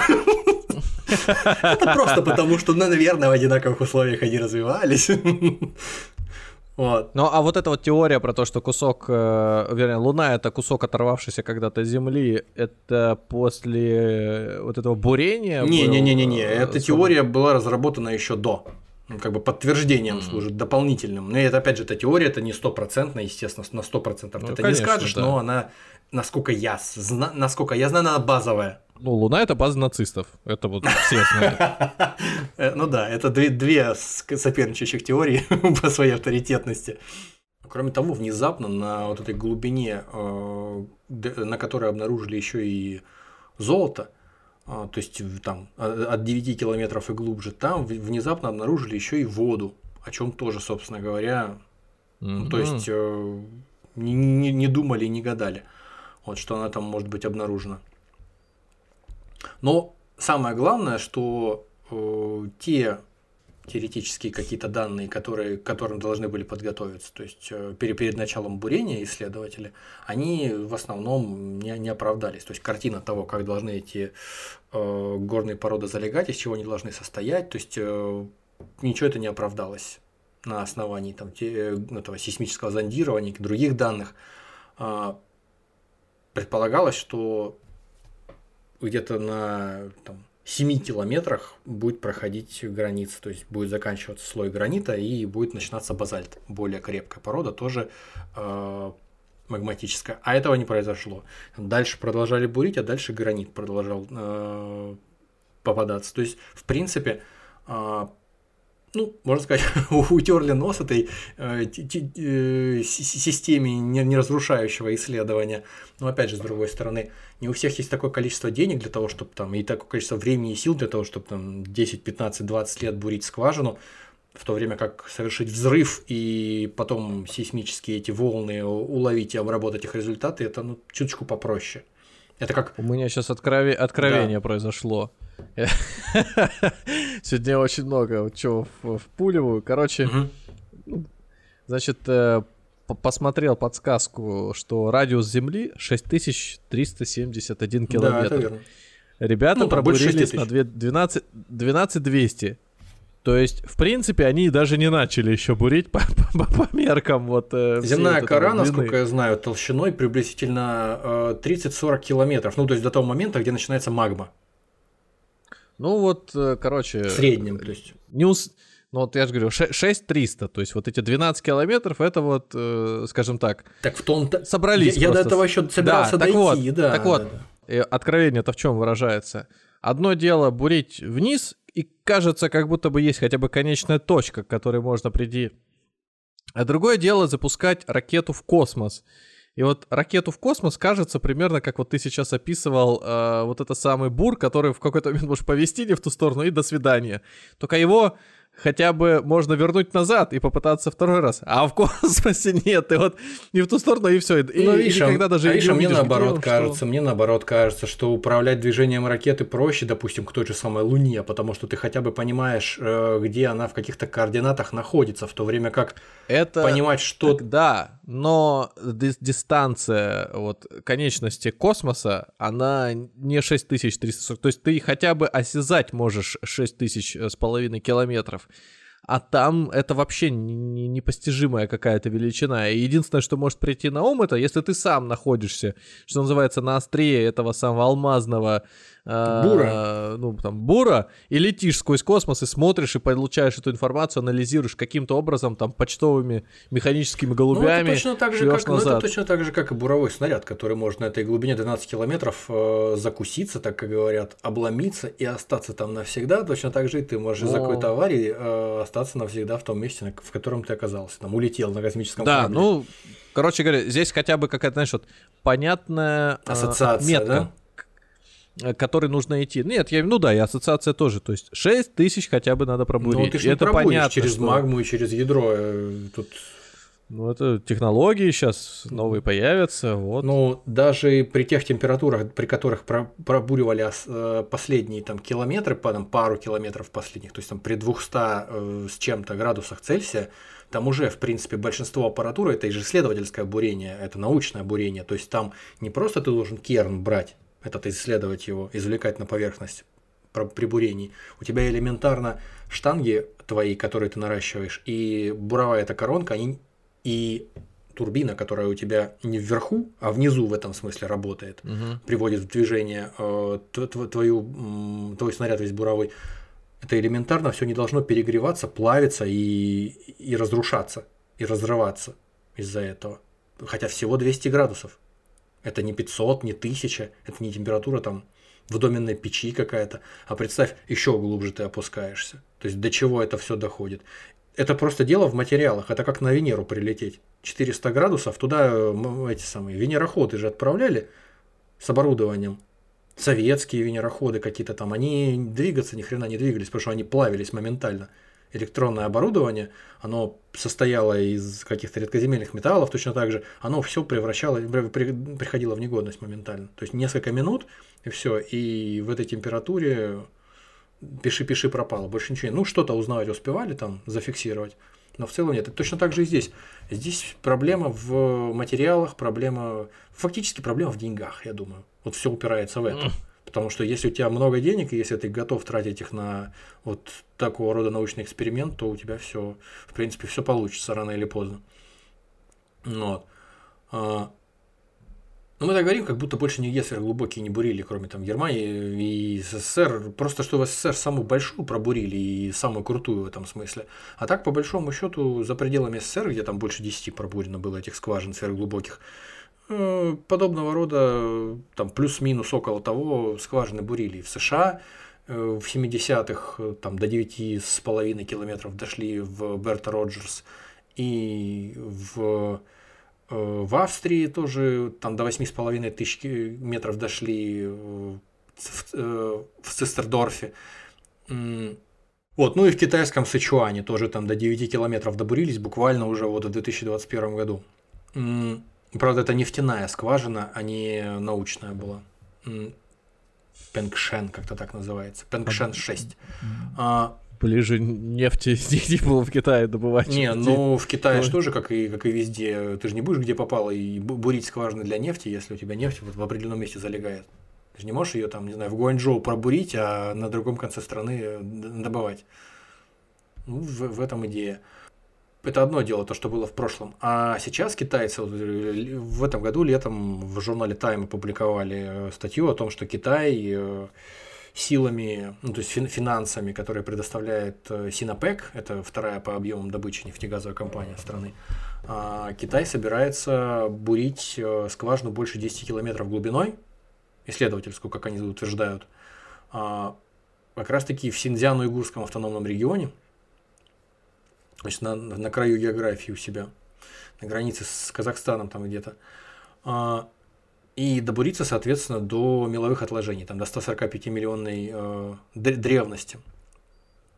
Ну, тоже, в принципе, до- достойная, э, достойная цель, М, учитывая, что финансируют, э, ну, по крайней мере, там опосредованно как-то финансируют нефтяники, это до какой-то степени решает проблему, о которой мы говорили, то есть с любым исследовательским Ну, это бурением. тоже до поры до времени. Любой финансовый кризис ставит Ну, это э, Кита- не просто это- на это паузу, Китай, а в, обнуляет. принципе, это Китай, в принципе, не США, где там все-таки в конце концов партия решает, чем э, какие-то там нефтяники. Если это действительно важно для КПК, то я думаю, не- нефтяников нагнут и заставят э, продолжать финансировать. Ну, в общем, так или иначе, фактически э, задача поставлена такая.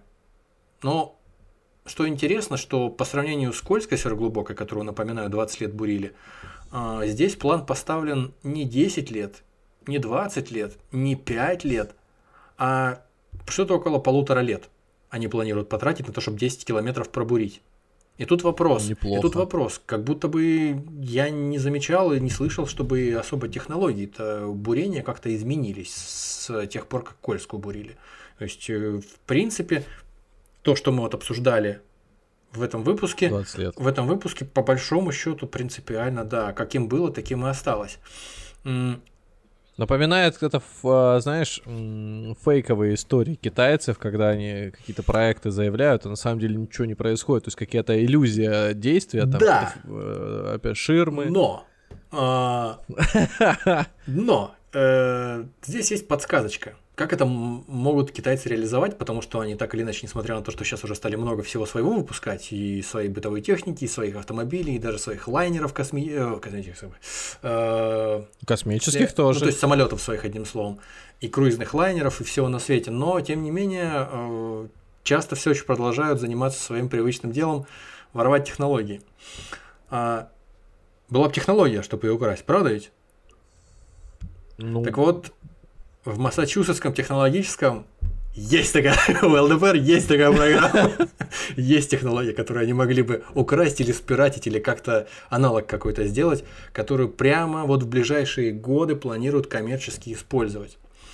А, так. идея, которую, А у, а у китайцев она уже есть к тому моменту. возможно, китайцы ее уже на каком-то этапе сперли и э, адаптировали. Вот, они же просто не, не будут об этом рассказывать в открытую. Есть некая компания Quace, которая, в общем, аффилирована со структурами этого Массачусетского технологического, вот такой стартап, который собирается э, соединить традиционное бурение с использованием э, излучателя сверхвысокочастотного, э, сверх- сверхвысокочастотных волн для бурения. Так называемого гиротрона. Кстати говоря, этот гиротрон был разработан в Советском Союзе в, в- в городе Горьком, в Нижнем Новгороде. Это не какая-то космическая технология, которая там еще где-то только изобретается, она существует уже давным-давно, и в том же Массачусетском технологическом ее в лабораториях испо- используют, применяют. Вот, со- со- собственно говоря, на одной из картинок принципиально разрез, э, в котором будет происходить э, бурение, так сказать, а на второй картинке сам пресловутый э, гиротрон с мощностью до 1-2 мегаватт.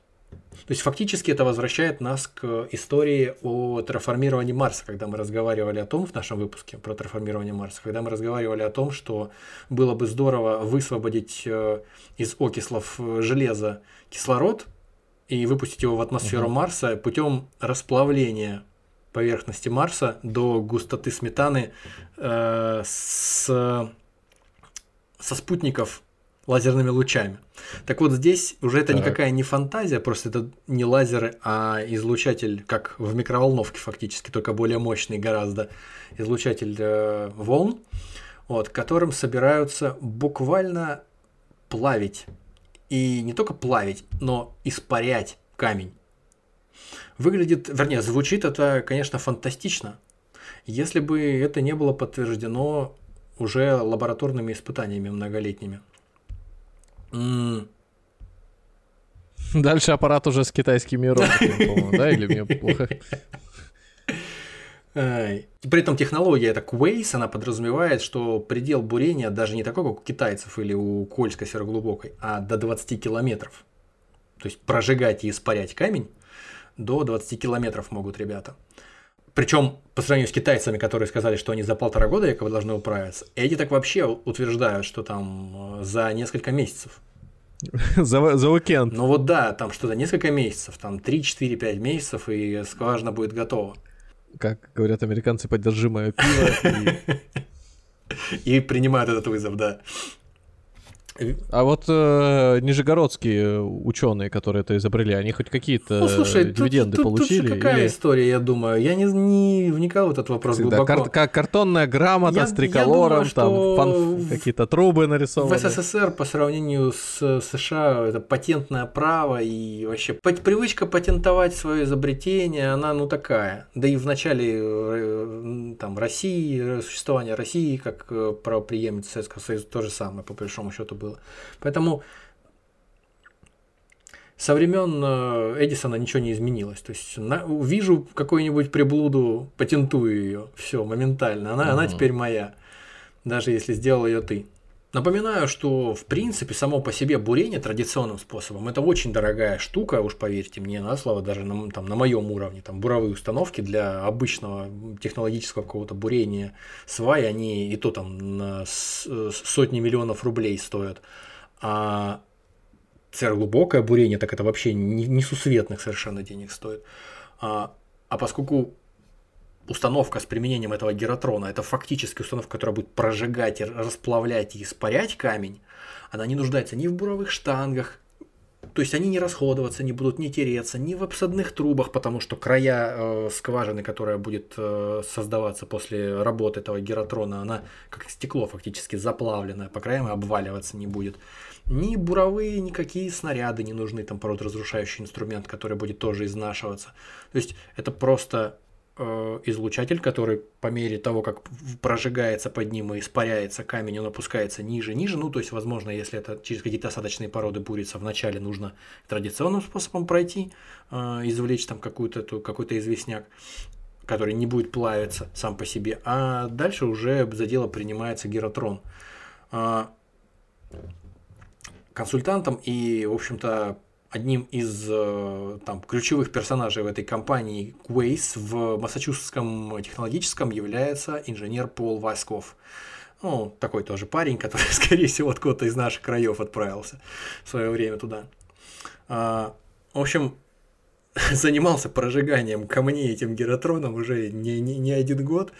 Вот, и поэтому, в принципе, дает... Сначала как э, хобби в детстве, да, начал с муравьев, потом камни, потом уже да, землю. собственно говоря, вот на одной из последних, если не на последней иллюстрации, как раз сам вот гражданин инженер с э, продырявленными насквозь этим геротроном камнями.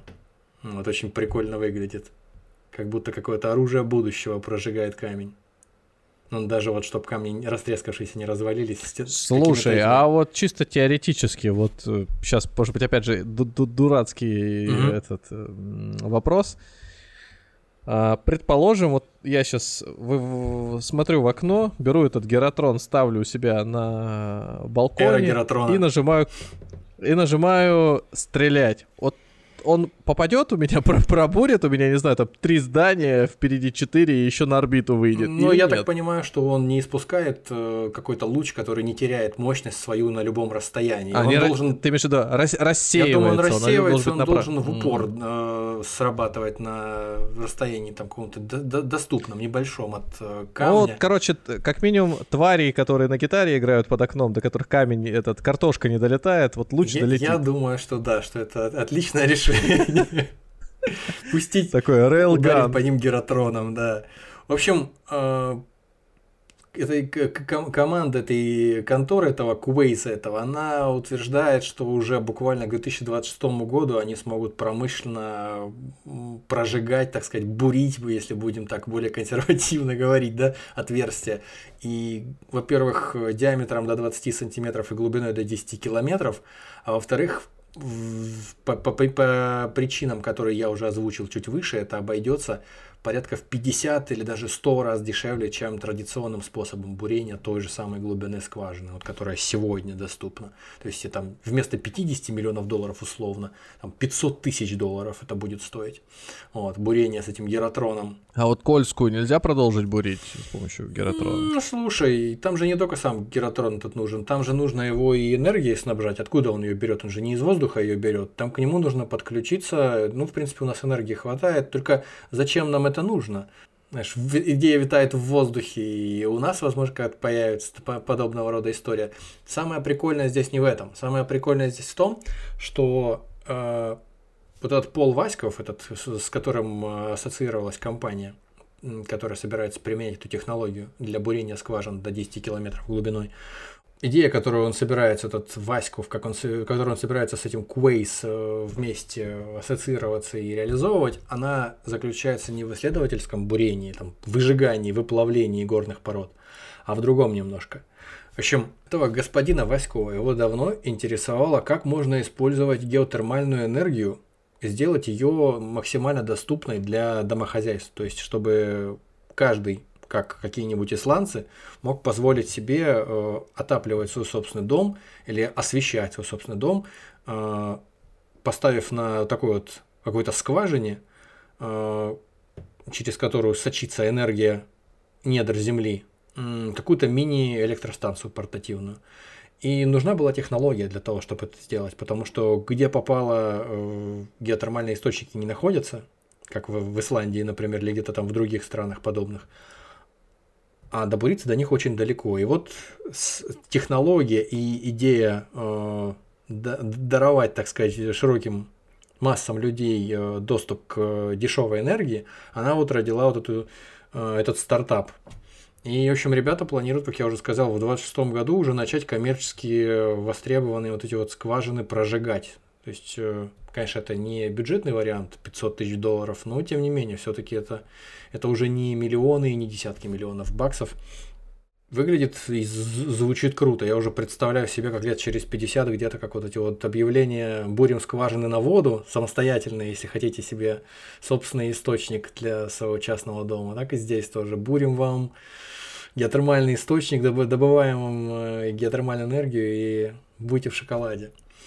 Вот. Я не говорю о том, что непосредственно эту же технологию используют китайцы или будут использовать, но судя по тому, какое время они закладывают на производство, ну, по крайней мере, по версии Time, возможно, возможно что-то подобное они собираются делать. Хотя я. То есть, чисто уверен. теоретически, если это устройство поставить на какой-то поток, то а, вместо вот этих вот солнечных батарей, которые непонятное количество энергии приносят. Э, Непонятное количество э, мусора из себя создают, когда перестают действовать. Фас фасад портят. Можно вот э, абсолютно экологически чистую энергию, которая причем углеродный след не повышает человечество в атмосфере. Mm-hmm. Плюс к тому экологичная абсолютно. Mm-hmm. Да, и она и, и самое главное, что она бесконечна. Света... Она бесконечна. И эти-то как это. А фауну никакую не губит, потому что солнечные батареи так и там, есть, по птицам Так и бьют. есть, да, или ветрогенераторы тоже там э, могут кого-нибудь убить. А здесь, пожалуйста, вам. Ну, то есть температура, которая выделяется ядро Земли, ее достаточно будет для того, чтобы э, удовлетворять потребности человечества вот, посредством этой геотермальной энергии еще очень. А очень вот долго. эти вот э, термальные источники, они не радиоактивные будут? Это, случайно, это, это я оговорился, это не источники. Источники это все-таки вода подразумевается. А там воды не будет, это просто доступ к энергии, которая будет, э, к теплу, короче говоря, которая будет через эти скважины идти. Их можно заполнять угу. просто потом водой и испаряющаяся угу. эта вода, она будет вращать турбины, установленные наверху. Ну, то есть лучше здесь воду тогда без счетчиков. Ну, конечно. А, пробурить скважину непосредственно собственной воды и пробурить... Какая там а, глубина, вы говорите? Ну, до 10 километров. Расплюнуть. Вообще, вообще легко, без проблем. 4 миллиона поколений кротов, вот. Вот такая вот история. То есть э, фактически, да. фактически ясно, зачем в 21 веке заниматься бурением э, сверхглубоких скважин, любыми способами, какими бы то ни было. Первое это, естественно, исследование прошлого Земли, изучение, понимание строения Земли, там, разведка полезных ископаемых. Может, где-то нас там ждут пресловутые мои любимые, э, как по Джону Холдейну, кролики в Декембрии, которые там находятся не в свойственных им э, геологических разрезах и докажут какие-то там ошибки э, палеонтологии, которые приняты за аксиомы. Ну, опять же, это сложно себе предположить, потому что пока мы добуриваемся до какой-то большой глубины, там все перемалывается в крошку, и вряд ли что-то там будет извлечено. Пока мы добуриваемся, рептилоиды переписывают историю, да. Это правда, и меняют ландшафт, причем вручную. В этом вся наша стратегия. Да, да, да. Мы и есть рептилоиды. Не забывайте. Так э, получается, плюс еще в бытовых каких-то э, плюс, целях, но опять же в кавычках. Плюс вот, бытовых. да, пожалуйста, цели на народное хозяйство, так сказать, да? А, ну, это по идее, слушай, потребности. А можно ли предположить, ну, к примеру, сейчас, э, чтобы масштаб понять этого термального источника, да, в кавычках, если, например, мы находимся где-нибудь на севере страны, где вечная мерзлота, добуриваемся до этого места и фактически берем и потепление вызываем доплавляемся, локально. дожигаемся. Ну, допла- ну, доплавляемся, там же да. вокруг, в- вокруг-то никто не отменяет температуру воздуха и крепкие там суровые ну, да. зимние морозы, поэтому я не думаю, что это прям э, вызовет какое-то прекращение существования вечной мерзлоты. Ну, как вот э, температуру на Марсе мы вообще климат меняем, так и здесь вот такое раз этим паром тут. Пусть сначала сделают, а мы посмотрим, там разберемся. Ну, на все, я правильно, на все готовенькое придем. Ну, что на готовенькое. Ну, люди заявили, что они собираются на этом коммерчески зарабатывать и людям пользу приносить. Ну, мы посмотрим, как чего будет там разберемся. А китайцам сложно верить, что они только в научных целях там бурят эту скважину в уйгурском автономном регионе, потому что, ну, как известно, на территории Китая какое-то там безумное количество, 80 или 90 процентов редкоземельных металлов находится всяких. Они даже пытались там что-то угрожать этим летом, по-моему, кому-то, Германии или кому-то, тем, что они будут останавливать какое-то там количество своего экспорта, причем жизненно важного для производства высокотехнологичного оборудования, чипов там и всего остального. Ну, вот. А кроме как вниз, э, в бок можно этим уже устройством пользоваться? Да везде можно, всякие? можно пользоваться. Просто что там же, я так понимаю, важно, что существует определенная концентрация лучей, испускаемых определенного размера этим э, излучателем. И сделать излучатель большего размера, это означает, э, что потребуется больше энергии для того, чтобы его питать. То есть там тоже какая-то рентабельность, наверное, должна существовать того, какую ты энергию mm-hmm. выдаешь и сколько ты энергии используешь для того, чтобы этот излучатель э, запитывать. Вот. То есть теоретически, если там нужно какой-нибудь тоннель для станции метро пробурить, то дешевле обойтись там силой 100 работников и несколькими бурильными установками.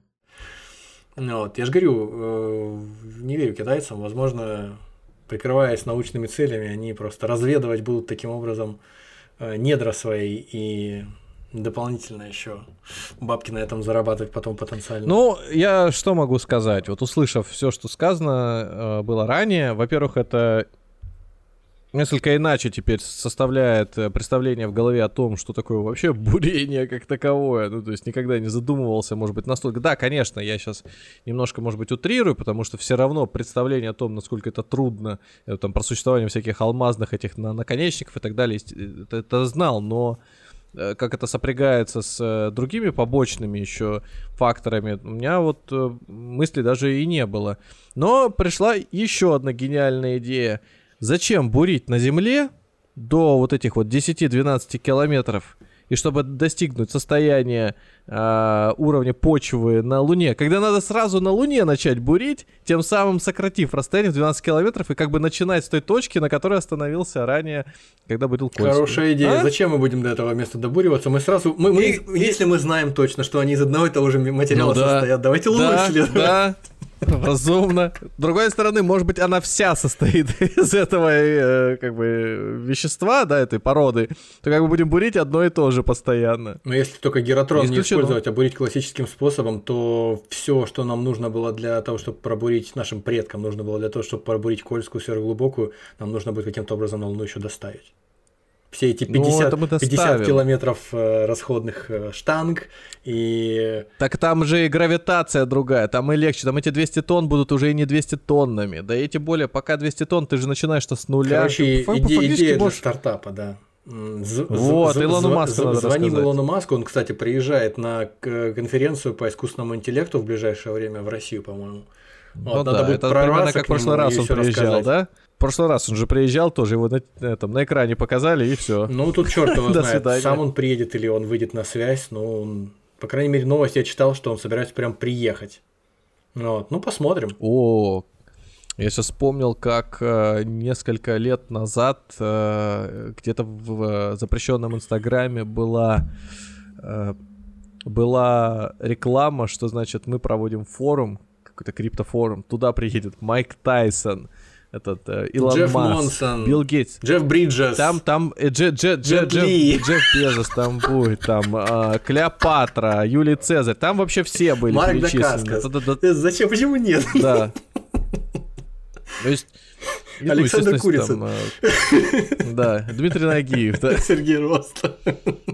Любопытно, интересно, вот эта тема с э, отчеплением куска Земли и выходом ее на орбиту тоже, конечно, заслуживает э, изучения и внимания, что как-то несколько иначе. Как там говорят фразу, что когда-то она была обитаемая Луна, она, да, в каком-то смысле она была обитаемая, то есть все какие-нибудь паразиты там или микроорганизмы, которые существовали в тот момент на Земле, если тогда вообще что-то какая-то жизнь была, не просто раскаленные куски э, металла по всей поверхности Земли, самой Земли вот, то, наверное, да, это, наверное, теория такая может существовать. Спасибо вам за прекрасную информацию. И спасибо нашим слушателям, что добрались до этого момента. Слушайте нас, оставляйте комментарии, где вам удобно. Яндекс Музыка, Apple подкасты, Spotify, Litres, CastBox, Звук. YouTube. До свидания. Если вам нравится то, что мы делаем, поддержите нас на Boosty. Всего вам доброго.